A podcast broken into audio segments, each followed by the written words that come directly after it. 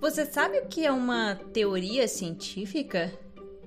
Quando cientistas reúnem muitos estudos e experiências sobre um assunto e todas elas dizem as mesmas coisas, é criada uma teoria.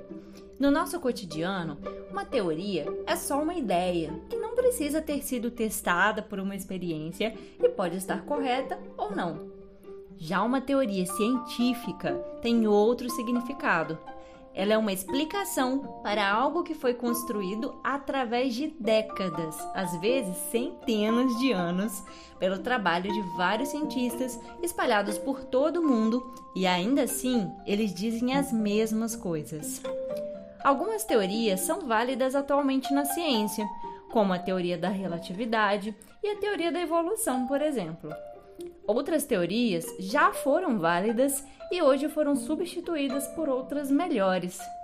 Quando uma teoria deixa de ser válida, não quer dizer que os cientistas estavam desatentos ou que fizeram os experimentos errado. Cada teoria é criada na sua época, com o conhecimento possível de se ter naquele momento. Pode ser que depois de muitos anos algo novo seja descoberto e aí a teoria tem que mudar para explicar aquela novidade. Normal. É assim que as coisas funcionam. Vamos estudar agora algumas teorias que procuravam explicar de onde surgiam certos seres vivos por aí. Para entendê-las, vamos ter que pensar com a cabeça dos cientistas daquela época.